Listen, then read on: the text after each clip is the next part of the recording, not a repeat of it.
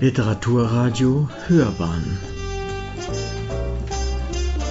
Abseits vom Mainstream Schönen guten Tag, Ruprecht Frieling, aka Prinz Rupi am Ohr von Literaturzeitschrift.de. Heute möchte ich ein äh, dreibändiges Werk, eine Trilogie empfehlen von einem Außenseiter unter den amerikanischen Schriftstellern, der den Namen John Fante oder Fenty trägt, je nachdem, wie man ihn aussprechen möchte. Und die Trilogie heißt Arturo Bandini. John Fenty steht für eine packende, für eine direkte Sprache, die seiner eigenen Lebenserfahrung und Wirklichkeit entspricht. Insofern war es folgerichtig, dass Autoren wie Charles Bukowski und auch der deutsche Jörg Fauser ihn zum Vorbild nahmen. Der Sammelband Arturo Bandini besteht aus drei einzelnen Romanen. Die Übersetzung von Alex Kappus beweist das faszinierende Talent Fantis, die eigene Geschichte in Worte zu fassen und zu erzählen. Band 1 trägt den Titel Warte bis zum Frühling Bandini. Familie Bandini ist aus Italien in die USA eingewandert. Familienoberhaupt Svevo Bandini schafft als Maurer kann jedoch aufgrund der winterlichen Fröste nur in der wärmeren Saison arbeiten. In den Wintermonaten hängt er mit seinem Freund Rocco ab, säuft und verschleudert die wenigen Cents, die er besitzt, in der verzweifelten Hoffnung auf Gewinn am Spieltisch. Seine bettelarme Familie friert derzeit daheim und muss bei unfrei äh, unwilligen Kaufleuten Nahrungsmittel auf Kredit schnorren. Ihre Schulden sind turmhoch. Und auch das Haus ist längst nicht bezahlt. Da hilft es wenig, wenn ab und zu die wohlhabende Großmutter vorbeikommt, ein paar Dollar hinterlässt, viel meckert und ihren Schwiegersohn verflucht, den Abruzzenhund. Als eines kalten Tages eine steinreiche Witwe Meister Bandini einstellt, um einen Kamin in ihrer Wohnung reparieren zu lassen, kommt der Gastarbeiter erstmals in unmittelbaren Kontakt mit den Reichen und Mächtigen. Ehrfürchtig und fasziniert beäugt der Maurer seine Auftraggeberin. Als sie ihn eines Abends in ihr Bett zitiert, folgt er ihr geradezu schüchtern.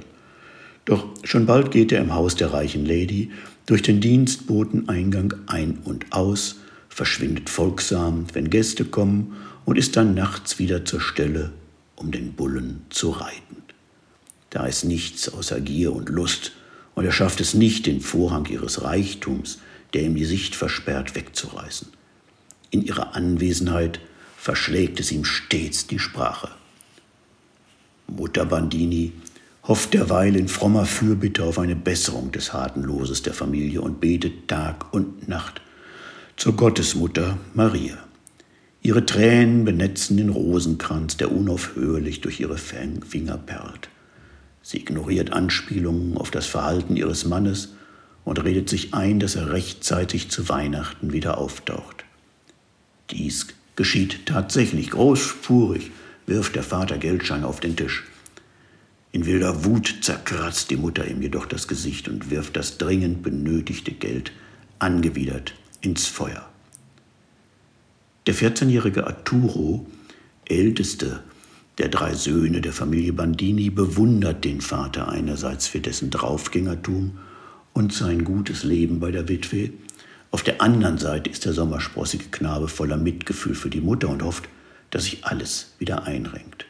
Er selbst hängt dem großen Traum vom eigenen Aufstieg in die Oberklasse an, wo er immer genug zu essen hat, wo es behaglich beheizte Häuser, schicke Automobile und messerscharfe Frauen gibt. Der zweite Band der Trilogie heißt Frag den Staub. Was ist nur aus dir geworden, Arturo Bandini? Kaum hast du die Kindheit verlassen, die so kriechend langsam verging. Schon bist du ein berühmter Schriftsteller. Du rauchst eine schicke italienische Bruyère-Pfeife, trägst einen silbernen Gehstock und steigst aus einem großen schwarzen Auto. An deinem Arm blickt eine Dame im Silberfuchs stolz zu dir auf. Ihr trinkt Cocktails, tanzt ein paar Takte, du rezitierst einige Zeilen Sanskrit. Alle zwei Minuten macht eine Schönheit dir, dem großen Autor, schöne Augen und besteht darauf, dass du ihre Speisekarte signierst. Das Silberfuchsmädchen reagiert eifersüchtig. Armer Bandini, du bist ein Träumer. Deine Zimmerwirtin schickt dir Zettel zu, mit denen sie die offenen Mieten anmahnt. Als deine Mutter dir 10 Dollar schickt, die sie aus der Auslösung einer Versicherung erhielt, schenkst du das Geld einem mexikanischen Freudenmädchen, vor dem du dann wieder fließt, weil dich deine katholische Erziehung unfähig gemacht hat zu sündigen. Jetzt bist du schon 30 und hast immer noch kein Mädchen geküsst, du armseliger Schlappschwanz. Frag den Staub. Der zweite Roman der Trilogie dürfte John Fentys bekanntestes Werk sein und gilt als Roman à clef, als Schlüsselroman. Wir schreiben 1939, das Jahr der großen Depression. Arturo Bandini hat seinen Traum verwirklicht und sich als Schriftsteller selbstständig gemacht. Doch in den Bibliotheken sucht er in den Regalen unter B vergeblich seinen Namen. Ihm fällt nichts ein. Er sucht nach der großen Idee für einen Roman. Noch unmittelbarer als im ersten Band und diesmal als Ich-Erzähler schildert Arturo Bandini, das alter Ego des Verfassers John Fenty, sein erbärmliches Leben zwischen Hoffen und Warten, zwischen der Unfähigkeit, auch nur einen vernünftigen Satz zu Papier zu bringen und der Sehnsucht nach Erfolg. Einmal wird eine Geschichte von ihm in einem Magazin veröffentlicht, die ihm die Anerkennung der anderen Hausbewohner und seiner Zimmerwirtin einbringt. Doch davon kann er weder Miete noch Brot bezahlen und die Mädchen, von denen er träumt, erst recht nicht.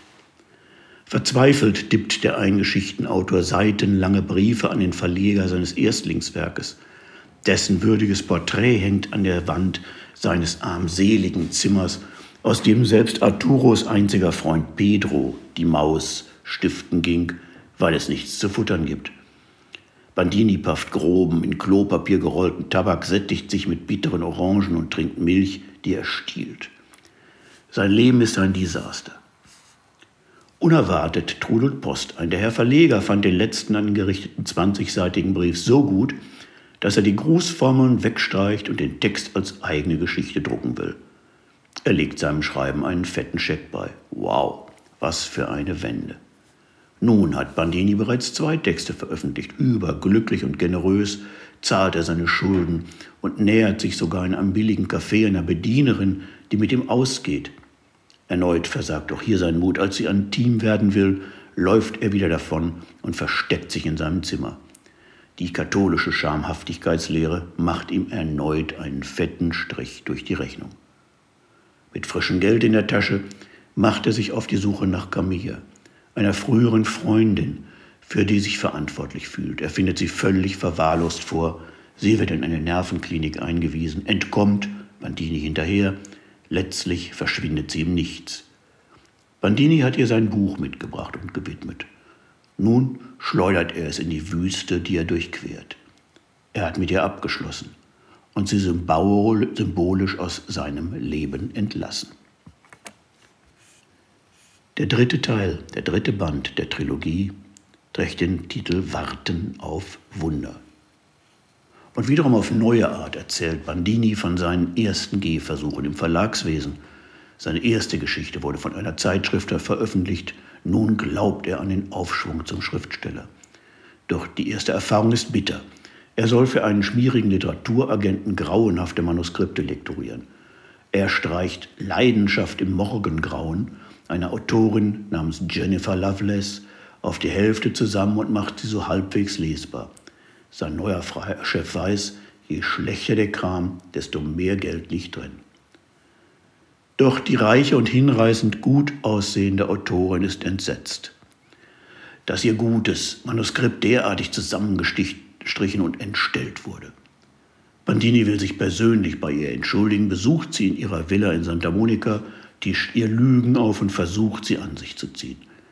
Die Szene endet, indem sie ihm eine Salatschüssel mit frisch angemachten Grünpflanzen über den Kopf stülpt und die Mayonnaise an ihm heruntertropft. Bandini hat einfach kein Glück mit Frauen und ist mangels Erfahrung auch viel zu dumm und blödöbelhaft. Durch Zufall landet er bei einem Filmproduzenten, der ihn fürs Nichtstun bezahlt. Er streicht fette Schecks ein, kauft sich einen Plymouth und gewöhnt sich an das gute Leben in Hollywood. Voller Begeisterung stürzt er sich auf bekannte Schriftsteller wie Sinclair Lewis, die aber auf seine Bekanntschaft nicht sonderlich erpicht sind. Er erinnert sich an seine Kindheit, als er die Schule schmiss und zum stadtbekannten Taugenichts wurde, der sich mit Fensterputzen und Unkrautjäten über Wasser hielt. Eines Tages kommt er in der Bibliothek vorbei und entdeckt die Welt der Bücher, die ihn gefangen nimmt und nicht mehr loslässt. Mit dem Geld, das er nun verdient, kann er seine bettelarme Mutter unterstützen und ihre Rechnungen bezahlen. Er trennt sich auch von seiner Zimmerwärtin, mit der ihn ein unbefriedigendes Verhältnis verband, denn mit Frauen kennt Bandini sich nicht aus. Das ändert sich auch nicht, als er auf Jobsuche nach Hollywood kommt. Naiv und staunend erlebt Bandini die Illusionsfabrik von innen. Das Schicksal und sein eigenes Drängen, endlich mit dem Schreiben anfangen zu dürfen, beschert ihm eine schwerreiche Dame, Felder van Zehn. Dieser Ausgeburt von Hollywood-Stratsche, die mit berühmten Namen um sich wirft und deren Träger tatsächlich zu kennen scheint, ist der vollkommen unbedarfte Bandini hoffnungslos unterlegen. Sanft fällt er im Sturzbach der Name, in süßen Schlummer und träumt von einer splitternackten Felder, die ihn peitschenknallend verfolgt. Allein mit dieser kleinen Wälder-Episode lässt sich anschaulich die Kraft und Bildhaftigkeit von John Fenty zeigen. Fenty ist ein Meister des Dialoges, dessen Wesensmerkmal es ist, die unterschiedlichen Figuren aus ihren jeweiligen Lebensprofilen so in Sprache zu übersetzen, dass eine Figur mit Vergangenheit, Gegenwart und Zukunft vor dem geistigen Auge entsteht. John Fendi hat aber auch ein geschicktes Händchen beim Aufbau seiner Erzählungen. Aufmerksamkeit sollte man den Nebenwegen, in denen er sich scheinbar verliert, schenken. Die baut der Autor elegant verpackt ein, weil sie letztlich doch zum Gesamtbild zählen. Lesen Sie den Plot zum Western Sin City, den er mit geradezu innerem Ekel zitiert, oder die prächtige Geschichte vom Herzog von Sardinien, dem zähen und eigensinnigen Catcher, den er begleitet. Die Aufmerksamkeit des Lesers wird mit diesen Nebenschauplätzen, in denen eine Fülle von Informationen über die Figuren enthalten sind, wesentlich erhöht und sein Lesegenuss kräftig gesteigert. Ich sage mal, ein solches Ziel sollte eigentlich jeder Autor haben, der mehr schreiben will als geist- und gestaltlosen Trash. Leider spricht die Realität am Bücherhimmel eine ganz andere Sprache. Als Einstieg in, den, in die Gedankenwelt von John Fenty empfehle ich den dritten Band der Trilogie Warten auf Wunder beginnt dieser mit einer scheinbar willkürlichen Aneinanderreihung von biografischen Episoden und Geschichten, so thematisiert das Buch tatsächlich Bandinis schwierige Beziehung zu Mrs. Helen Browner, der ältlichen Zimmerwirtin. Auch das ist ein geschickter Fenty-Trick, den Leser in die Hauptsache zu ziehen, die sich ihm jedoch erst durch vor- und nachgeschaltete Nebenschauplätze vollständig erschließt. Die Lektüre von Fentys Trilogie Arturo Bandini möchte ich denjenigen ans Herz legen, die sich einen brillanten und immer noch weitgehend unbekannten Autor erschließen wollen, der nachdrücklich Wert auf Sprache und Stil legt. Kommt dann noch ein mögliches Interesse hinzu an den Lebenswelten eines Autors, der ums nackte Überleben schreibt, dann ist die Übereinstimmung perfekt. Parallelen ließen sich für den literarisch Interessierten übrigens auch zu Hunger von Knut Hamsun ziehen, der ebenfalls Träume und Sehnsüchte eines erfolglosen Schriftstellers schildert. Soweit ein paar Gedanken zu meiner Leseempfehlung Arturo Bandini, eine Trilogie von John Fenty. Mein Name ist Ruprecht Frieling, aka Prinz Rupi. Auf literaturzeitschrift.de finden Sie diese Rezension und viele andere für lesenswerte Bücher, abseits vom Mainstream stehen. Herzlichen Dank und auf Wiederhören.